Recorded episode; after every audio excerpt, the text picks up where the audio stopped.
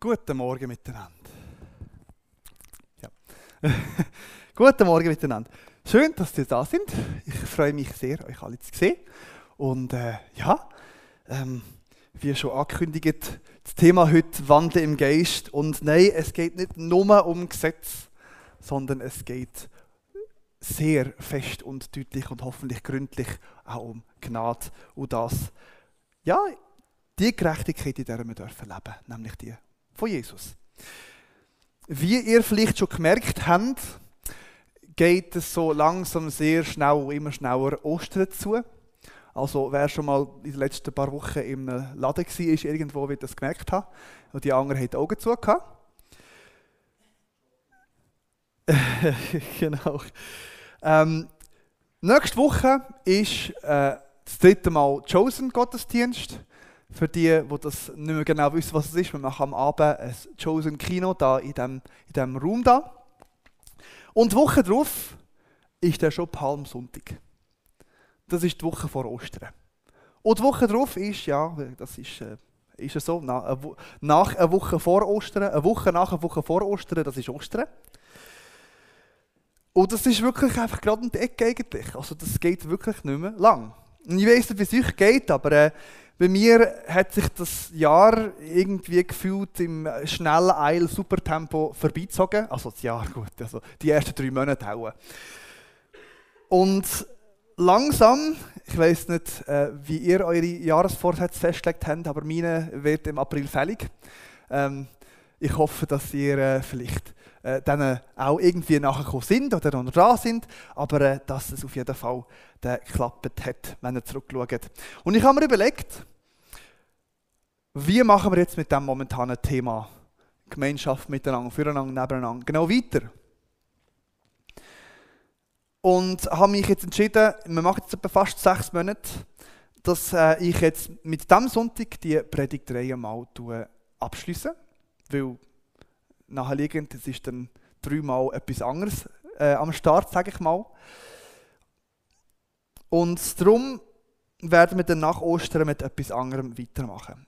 Also natürlich tun wir jetzt praktisch Umsetzung von Thema Gemeinschaft nebeneinander, füreinander, miteinander tun wir weiterhin umsetzen. Also das bleibt uns nicht erspart. Aber äh, wir tun auf jeden Fall in der Breite ein bisschen andere Schwerpunkte setzen. Und ich habe mir überlegt, ja, wie mache ich das am besten? Soll ich einfach voll in die Offenbarung gehen und dort mit dieser Gemeinschaft kommen? Oder äh, ja, ja, vielleicht. Aber ich habe dann gedacht, so als Schlusspunkt äh, gehe ich mal auf jeden Fall nicht wieder äh, zum theoretischen Unterbau zurück, weil das mache ich sowieso genug.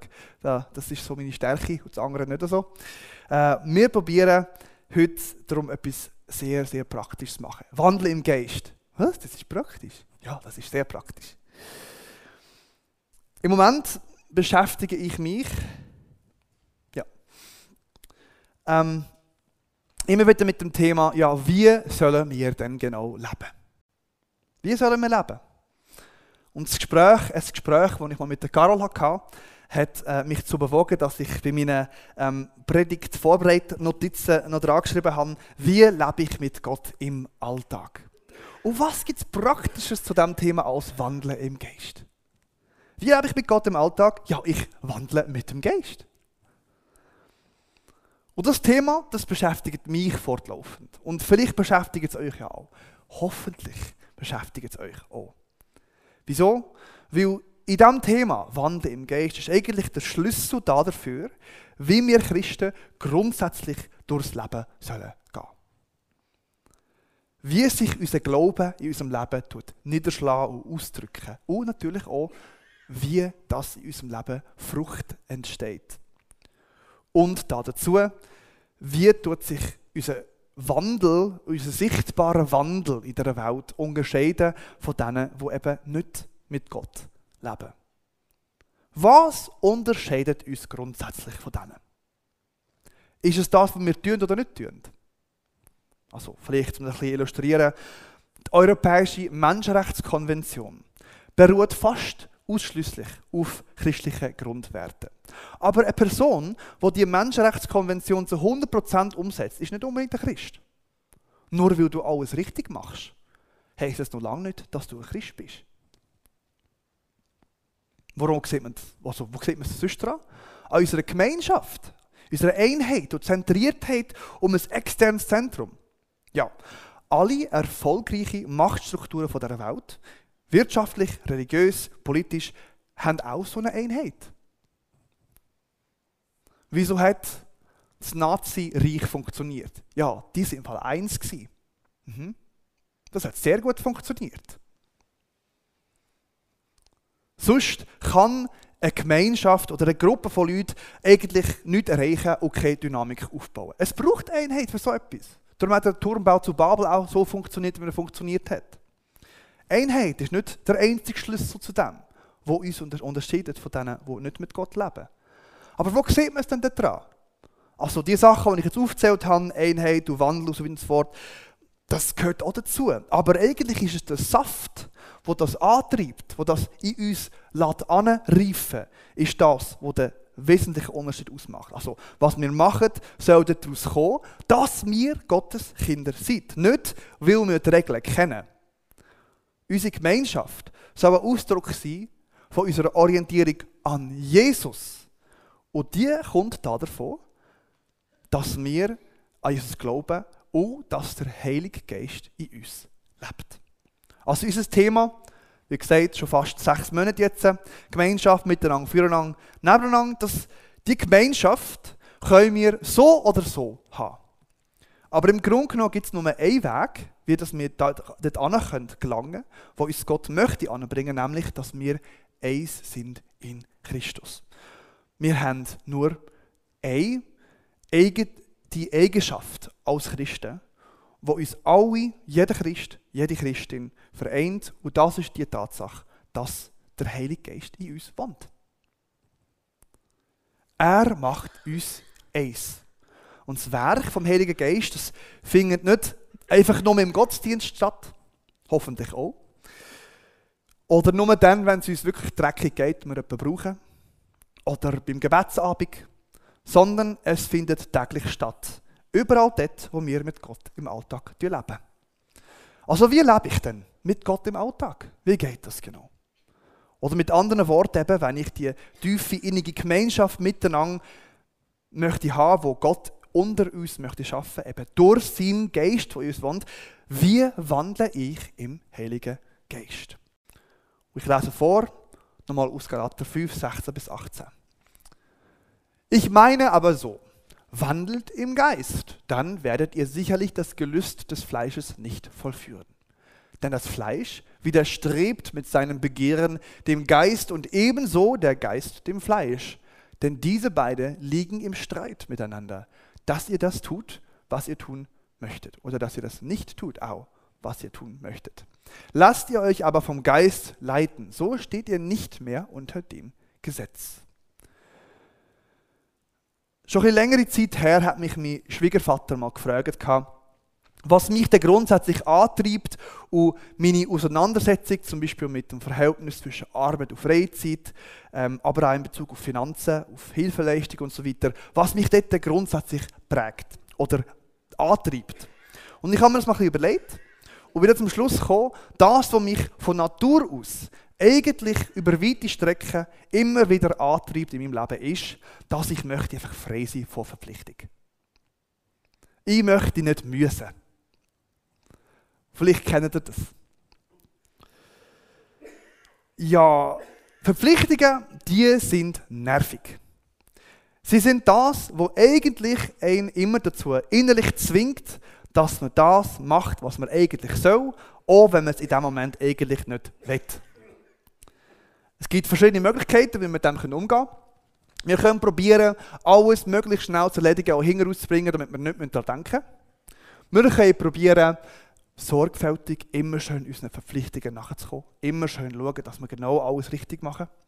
Wir können am besten möglichst nicht mehr daran denken und alles vergessen. Und oh, sorry, das hätte ich auch müssen. Oh, shit. Schon wieder. Ja. Das kann man machen, ich bin vergesslich. Man kann auch möglichst wenig Verpflichtungen zulassen. Also, wenn man nicht muss, dann muss man nicht. Das ist ja eigentlich logisch. Und umso weniger man muss, umso weniger muss man auch. Hä? Oder man kann einfach sagen, interessiert mich nicht. Ich mache, was ich will. Und das Problem ist eigentlich, im Grunde genommen, dass dann, wenn wir uns einer Verpflichtung bewusst sind, dann hat sie einen Halt über uns. Egal, ob das angenehm ist oder nicht, egal, ob wir es wollen oder nicht. Wenn wir wissen, was wir zu tun haben, dann hängt das über uns, wie ein Damoklesschwert. Besonders dann, wenn die Verpflichtung mit der wichtigen Beziehung zusammenhängt. Also, zum Beispiel, wenn uns unsere Mutter oder unser Ehepartner uns darum bittet, mal ein bisschen aufzuräumen. Oder wenn es mit etwas zu tun hat, wo wir eigentlich anerkennen, oh, das ist recht und das ist gut und das sollten wir. Zum Beispiel das Bewusstsein, dass wenn wir eine Schokostange aus dem Kiosk haben dann müssen wir 1,20 dort lassen und sonst äh, dürfen wir nicht einfach mit dem weglaufen. Wette ich das? Vielleicht nicht. Vielleicht wette ich den Schokostängel und meine Franken 20. Und vielleicht spiele ich dann die Optionen durch. Also, einfach ganz schnell das Geld loswerden gehen. Oder vielleicht sogar mit Karte zahlen, damit du nicht einmal musst rauszählen was, was du brauchst. Oder ähm, dann ganz langsam 10 Rappen für 10 Rappen 1,20 rauszählen, damit du genau weißt, dass du genau genug hast und dass genau stimmt alles. Du kannst äh, äh, den Schockstängel nehmen und so ein bisschen, ein bisschen gehen halt. Du kannst ähm, keinen Schokostängel nehmen. Das ist auch eine Möglichkeit. Oder äh, du kannst äh, den Schokostängel nehmen und dann einstecken und schauen, dass niemand schaut und dann kannst du ein bisschen gehen. Also, man kann das alles durchspielen, aber am besten tut man einfach die 1,20 zahlen. Oder? Ist eine Verpflichtung, ist gut, wenn man es macht, weil sonst gibt es äh, Krach. Und der letzte Satz aus Efe, äh, Galater, ja, Epheser, jetzt bin ich schon wieder im Epheser. Und Galater 5, Vers 18 ist, Lasst euch vom Geist leiten oder steht ihr gar nicht unter dem Gesetz? Das Gesetz, sowohl in Bezug auf Schokistängel als auch das Gesetz, wo Gott eben uns im Alten Testament hat gegeben, ist etwas, wo uns verpflichtet. Es konfrontiert uns mit der Tatsache, dass wir das eigentlich nicht machen wollen, was es uns abverlangt. Auch wenn wir es dann machen. Wenn wir es nicht machen dann tut das uns eine kleine Frage stellen. Auch wenn wir alles richtig machen. Es ist ein Urteil, das nicht nur über das kommt, was wir machen und nicht machen, sondern über das, was wir wollen. Und das ist eigentlich der Kern von dem. Darum heisst es so eben, dass Gott alle unter den Ungehorsam gestellt hat. Das ist keine Ausnahme. Gesetz, das richtet über unser Gewissen. Und es schränkt unseren Machtwillen ein. Also es zeigt uns aber auch, dass wir eigentlich einen haben, dass wir Sachen wollen, die wir eigentlich nicht wollen sollen. Und Römer 8 fängt dann aber an mit einem Satz, wo uns da drinnen sollte bewegen sollte ein bisschen aufwecken und aufwirbeln und uns sagen, was, wieso? Und dort heisst nämlich, so gibt es keine Verurteilung mehr für die, welche in Christus Jesus sind, denn das Gesetz des Lebensgeistes in Christus Jesus hat uns von dem Gesetz der Sünde und des Todes frei gemacht. Jetzt, wenn man dann nochmal lasst, so gibt es also jetzt keine Verurteilung mehr für die, welche in Christus Jesus sind. Seht irgendjemand von euch dort eine Bedingung?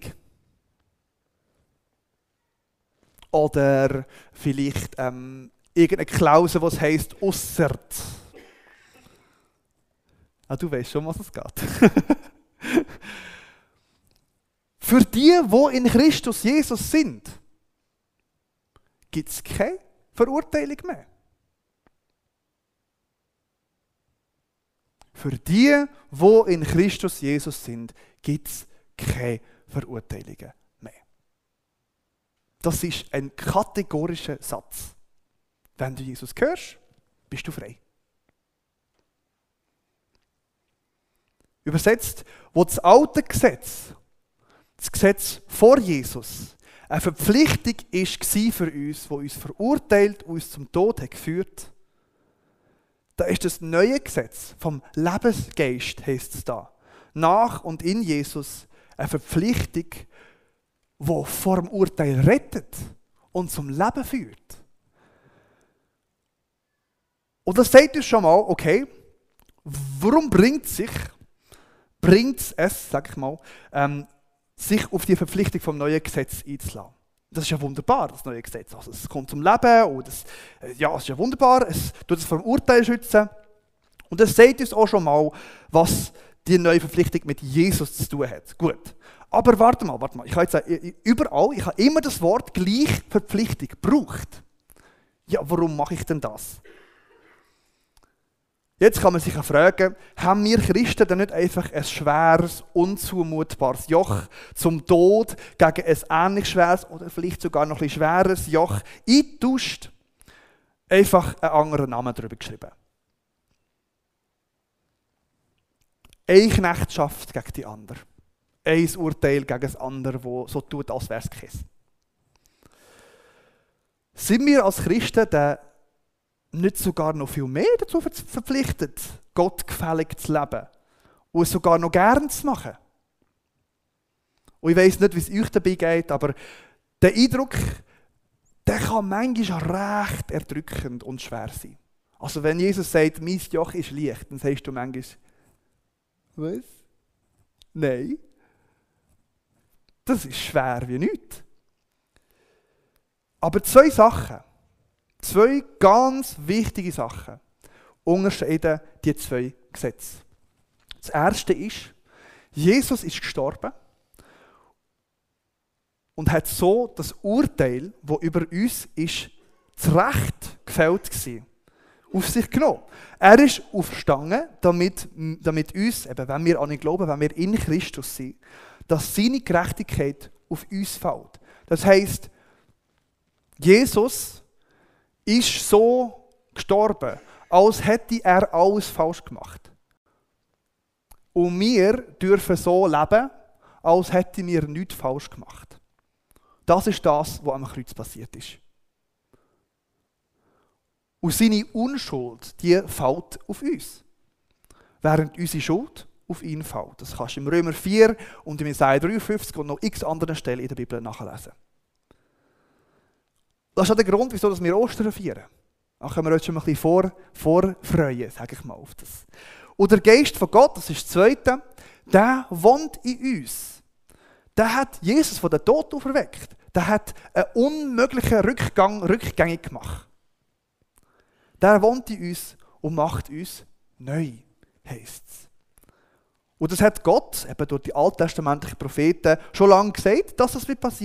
Und bei der Gemeindegründung ab Pfingsten ist das wahr geworden. Also, das feiern wir dann auch noch am Pfingsten. Kann man nachlesen, Joel 2 und Apostelgeschichte 2 und noch viele andere Stellen in der ganzen Bibel. Wenn wir also in Jesus Christus sind, heißt das heißt, wir gehören ihm, wir vertrauen ihm, wir glauben an ihn, dann ist da kein Urteil mehr über uns. Wir sind frei, haben keine Verpflichtung mehr, nichts. Aber wir haben eine Gelegenheit. Nicht eine Verpflichtung, eine Gelegenheit. Und zwar eine Gelegenheit, wo wir uns können auf den Weg mit Gott einladen Das muss man nicht machen. Das ist eine Einladung. Ich stehe an der Tür und klopfe an, sagt Jesus. Und wer mir aufmacht, bei dem gehe ich rein und mit dem ist ich, mit dem bin ich unterwegs. Ein Weg, wo Gott mit uns geht und wo er mit uns möchte gehen. Und zwar eben durch den Geist, wo er in uns hineingetan hat. Durch seinen Geist. Und das bringt uns zurück zu unserer Frage vom Anfang. Wie lebe ich mit Gott im Alltag? Wie wandle ich im Geist? Und die Antwort darauf ist ziemlich einfach. So einfach, dass uns richtig viel abverlangt, uns darauf einzulassen. Und zwar, folge Jesus nachher. In Johannes 5, Vers 26 steht, der Heilige Geist zeugt von Jesus. Wenn wir im Geist wandeln, dann werden wir ganz natürlich anfangen zu machen, das, was Jesus tut. Weil er redet ja ständig von Jesus. Und wenn du das machst, was der Geist will, was der Geist, was seine Einstellung ist, sage ich mal, dann, dann ist Jesus einfach da drinnen. Du kommst gar nicht daran vorbei. Er redet ständig von ihm der Heilige Geist. Also wandeln im Geist, das ist das machen, wo Jesus möchte. und was er macht. Aber das ist ja irgendwie immer noch ziemlich abstrakt und theoretisch, also gleich. Wie kann ich das machen, was Jesus macht? Während ich am Morgen früh mein Toastbrot mache, streichen. Weißt du, was du drauf machst? Oder während ich im Auto sitze und irgendwo anfahre.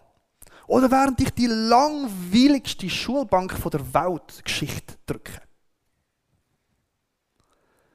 Oder vielleicht rede ich gerade mit irgendjemandem.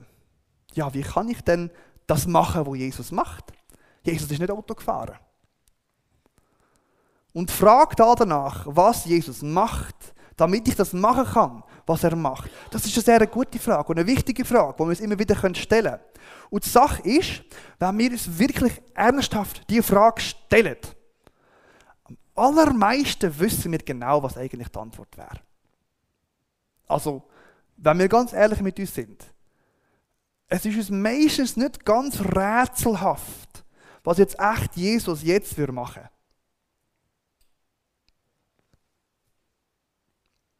Und wenn wir es wirklich nicht wissen, der Geist wohnt in uns. Und wir können fragen.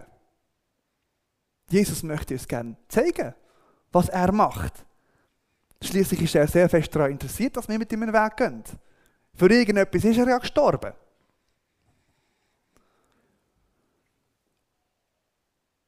Und das zu machen, gemäss dem Bewusstsein, zu leben, oder gemäß dem Geistesblitz, nenne ich das jetzt mal ganz äh, äh, so, ja, ganz so raus. Nach dem zu handeln, das ist eben Wandeln im Geist. Und das ist gar nicht esoterisch. Es fängt schon im kleinsten Detail an. In der Bibel steht ja, wenn wir im Kleinen treu sind, dann setzt Gott uns über Grosses. Und das ist nicht, weil uns Jesus jetzt nichts zutraut, sondern weil er uns möchte vorbereiten, für das zu bekommen, wo er uns Grosses möchte geben. Also denken wir jetzt mal wieder zurück an letzte Woche. Die, die da sind, letzte Woche haben wir ja die Geschichte vom verlorenen Sohn gehabt. Und in dieser Geschichte, der Sohn, der hat ja mal alles geerbt vom Vater. Alles. Der Hof hat die nachher immer um seinen Bruder gehört. Aber er hat gesagt, komm, gib mir doch das. Und der Vater hat es ihm gegeben. Also er hat es ihm gern gegeben. Aber Gott möchte, dass wir dort angebracht werden, wo wir auch im Umgang mit dem Reichtum, wo er uns möchte überschütten damit. Wir dürfen die Sachen auch jetzt schon haben. Wir dürfen alles haben. Aber Gott möchte uns erziehen, möchte mit unserem Weg gehen, damit wir dort ankommen können, wo noch Größeres und noch Besseres auf uns zukommt. Das heisst ja, wir gehen von Herrlichkeit zu Herrlichkeit mit Gott. Und ich habe schon sehr viel gesagt, wird sicher auch noch sehr viel sagen, weil ich denke, das ist echt das ist die Kernaussage. Gott schaut auf das Herz. Gott schaut auf unser Herz. Und das ist der Grund, wieso das Gesetz uns verurteilt, wenn unser Herz nicht stimmt. Es ist auch der Grund, wieso das neue Gesetz uns freisetzt. Wenn wir im Geist wandeln, dann passiert etwas ganz Besonderes. Weil der Geist verändert uns. Ich habe vorher das eine oder andere gesagt über Verpflichtungen, vielleicht mögt ihr euch erinnern. Der Grund, wieso uns das neue Gesetz nicht verpflichtet, ist, weil Gottes Ziel vom Wandeln im Geist ist, dass unser Herz verändert wird. Dass es nicht mehr Verpflichtung ist, sondern dass man das wendet. Wenn der Typ im Kiosk dein Onkel ist, dann ist die Wahrscheinlichkeit höher, dass du ihm die Franken 20 gibst, nicht nur, weil du das musst, sondern weil es dein Onkel ist und weil du ihm das Geld schon irgendwie zugibst. Also, also, ist ja schön. Das bleibt ja der Familie.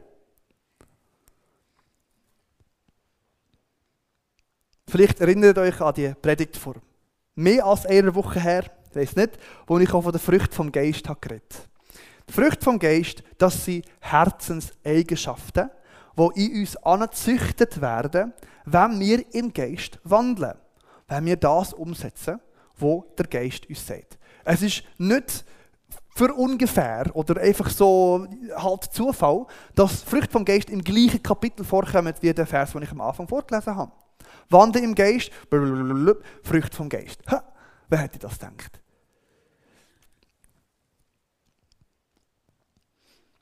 Wenn wir im Alltag, und ich meine wirklich in allem, also es, es gibt Geschichten über Leute, wo, wo Jesus am Morgen befragen, welche Socken sie sollen anlegen.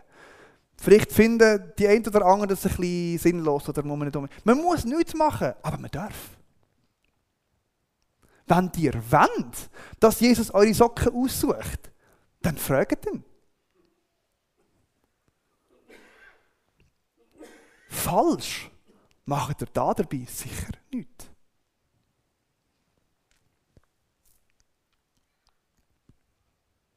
Wenn wir das machen, und nach Jesus fragen, sogar in dem, was wir falsch machen, bös machen, dann schafft Gott ständig an unseren Herzen.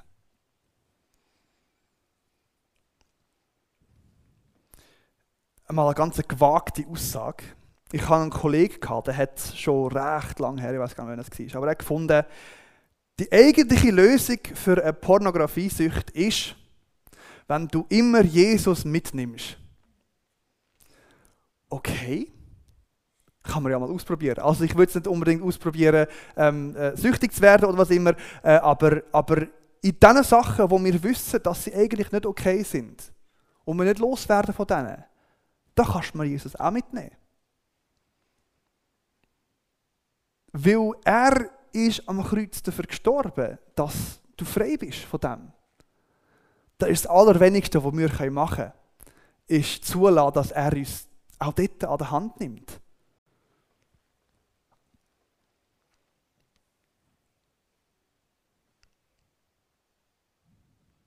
Das neue Gesetz, das verpflichtet uns nicht.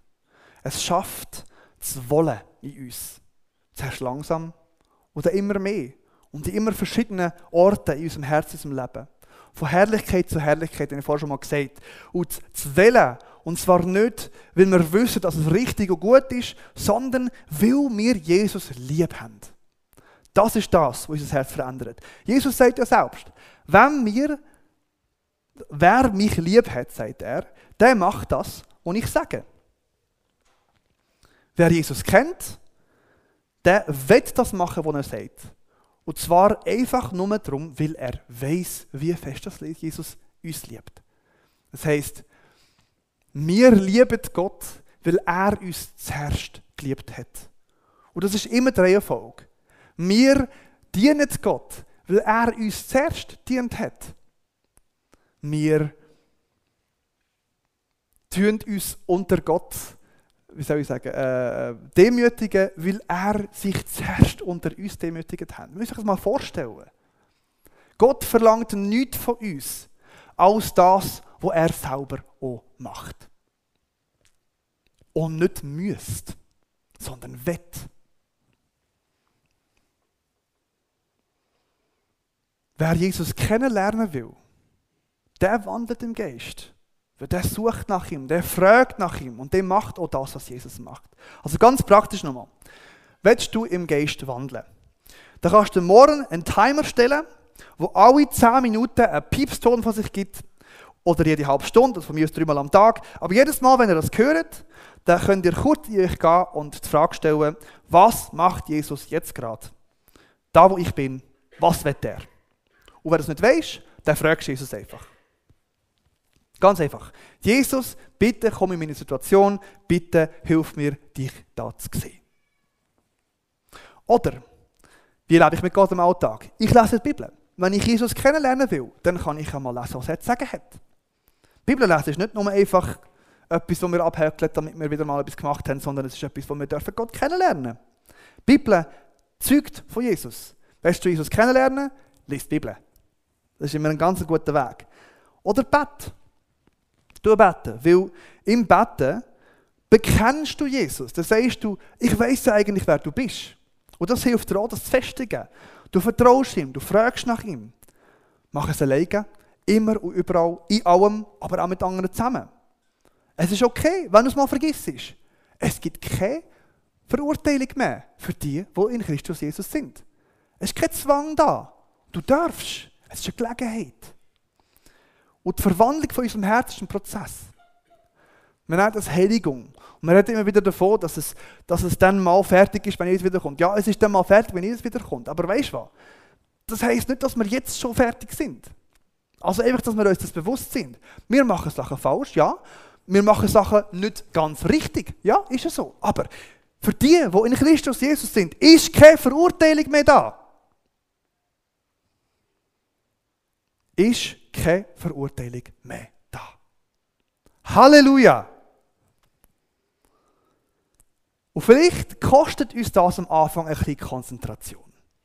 Das soll es uns doch wert sein. Vielleicht kostet uns Nerven, weil der blöde Timer so mega viel piepst und es so mega nervig ist. Vielleicht macht es fast wahnsinnig. Oder vielleicht ist es einfach, kostet uns Ablenkung. Also, wenn wir in dem Moment eigentlich gar nicht von dem wissen was Jesus denkt oder was Jesus will. Wenn wir Gott der Raum in unserem Leben geben, ich und du, wenn wir Gott den Raum in unserem Leben geben, dann bereuen wir das 100.000 Prozent nicht. In dem Moment, wo es vor uns ist, ist es vielleicht so ein bisschen, äh, nein, ich will echt andere machen jetzt gerade. Aber wir werden es nicht bereuen. Und wenn wir das immer mehr machen, dann werden wir es immer mehr erleben. Oder wird die Freude und der Frieden und das Wille in uns immer mehr wachsen. Weil das ist das, was die Frucht vom Geist tatsächlich ist. Das ist die Frucht vom Geist, die in uns wächst, in uns anreift. Wenn wir im Geist wandeln, dann kommen wir von der Bekanntschaft mit Jesus in die Freundschaft mit Jesus. Von der Freundschaft mit Jesus in die Bruderschaft mit Jesus und schlussendlich von der Bruderschaft in die Einheit mit Jesus, ins Ebenbild von Jesus. Und das ist Gottes Ziel. An dir, an dir, an dir und an mir.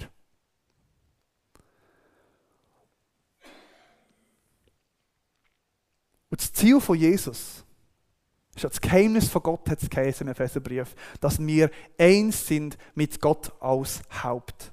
Das Ziel von Jesus ist, dass wir miteinander eins werden. Nicht nur mit ihm, sondern miteinander. Und das ist eine ganz natürliche Folge darum, davon, dass wir im Geist wandeln. Wenn Jesus das will, Jesus läuft auf das hin, wenn wir mit ihm laufen, dann laufen wir auf das hin. So funktioniert das. Denke ich mir, der Epheserbrief, das heißt im Kapitel 4, Jesus ist der, der uns im Lieb zusammenfügt und zusammenhaltet. Also, Frage nach Jesus, Frag nach ihm. Jeden Tag, jeden Moment, in allem, was du tust. Das ist Wandel im Geist. Natürlich nachher auch machen, was er dann sagt. Aber ja, das ist Wandel im Geist. Und ja, denkt, so um das ein bisschen zusammenzubinden, das ganze Reden von Michael hinter uns mal, das zusammenzubinden, machen wir noch eine kurze Übung. Und zwar, wir kommen jetzt gemeinsam einzeln vor Gott, miteinander hier in diesem Raum. Und zwar machen wir das so. Wir müssen einfach mitmachen und darauf vertrauen, dass der Prozess da ist. also machen wir mal alle unsere Augen zu.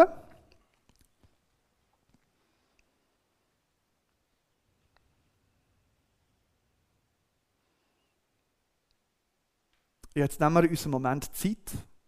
Wir müssen bewusst werden, wie geht es mir jetzt gerade? Bin ich müde? Ist mir langweilig? Bin ich abgelenkt? Bin ich ganz da und im Moment investiert? Vielleicht bin ich gereizt oder genervt oder hungrig. Wie geht es mir jetzt gerade?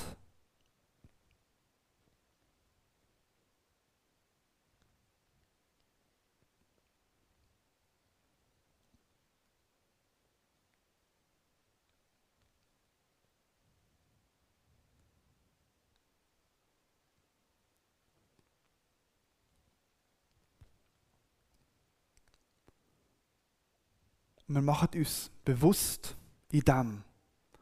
So geht es mir jetzt gerade. Und hier bin ich vor Jesus. Ich bin gelangweilt. Ich darf gelangweilt vor Jesus kommen. Ich bin genervt. Das ist für Jesus kein Problem. Ich darf genervt vor Jesus kommen. Er ist immer da. Egal wie wir gerade sind oder wie es uns geht. Ob das gut oder schlecht ist, gar nicht wertend. Jesus ist da und wir sind bei ihm.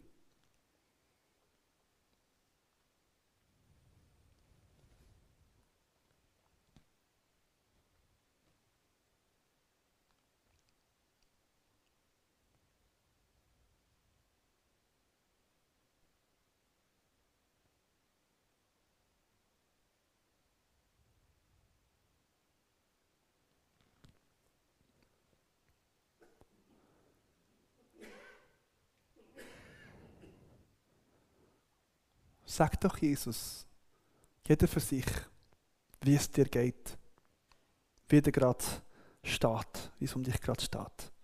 Nicht rechten, nicht rechtfertigen, nicht um Vergebung bitten, einfach sagen, schau her, so geht es mir jetzt gerade.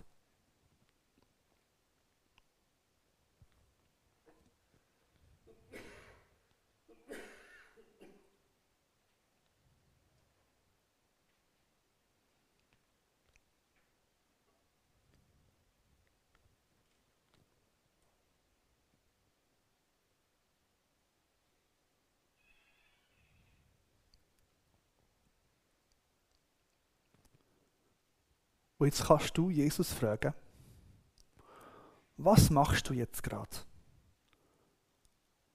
Was soll ich jetzt gerade machen? Einfach nur diesen Satz. Und er wartet. Vielleicht weißt du es ja schon, was er sagen will.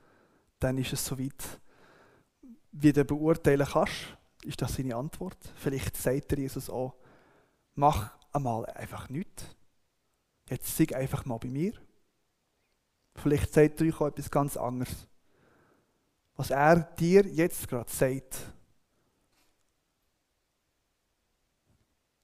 das sollst du machen. Auch wenn es heisst, gang jetzt mal raus da. Aber nimm ihn auf jeden Fall mit, wenn du gehst.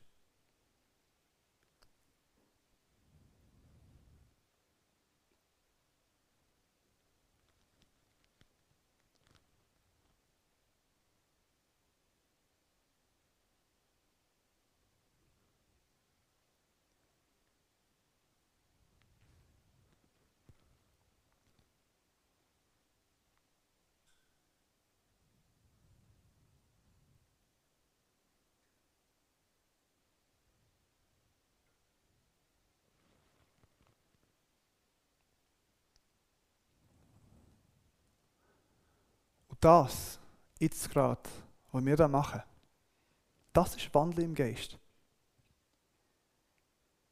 Es muss nicht immer die ganze Übung sein. Es kann ein Stoßgebet sein. Es kann ganz ohne Vorbereitung einfach über uns hineinplatzen. Aber was Jesus sagt, das lohnt sich zu tun.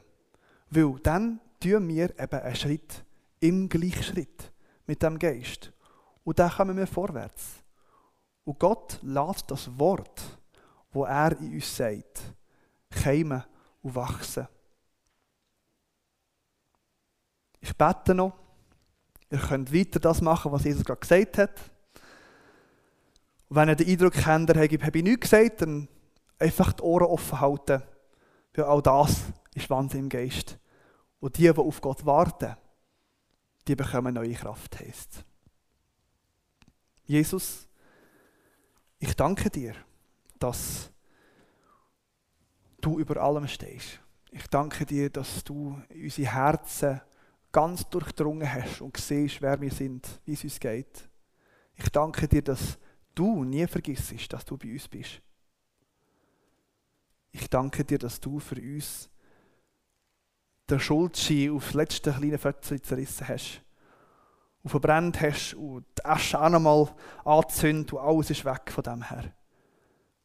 Ich danke dir, dass du uns die Gelegenheit gibst, dass du bei uns anklopfst und wartest, dass wir die Türen auftun. Und ich danke dir für jedes einzelne von uns, wo heute einen Schritt oder mehr oder fünf oder acht oder was weiß ich, wo Schritt macht, mit dir zu laufen, im Gleichschritt mit dir unterwegs zu sein. Hilf uns, Herr, gib uns die Kraft, dass wir die Woche daran denken können, dass wir die Woche hören können und tun, was du sagst. Weil wir möchten nicht nur Hörer, sondern auch Täter von deinem Wort sein, wie es am Jakobus heißt. Wir haben dich lieb und Herr, wir sehnen uns nach dir. Und wir vergessen immer wieder, wie fest wir uns eigentlich nach, nach dir sehnen. So tu doch bitte das Sehnen, das Wollen in unserem Herz wieder anzünden und neu entfachen, damit wir, Herr, können immer, immer, immer mehr wie du werden. Amen.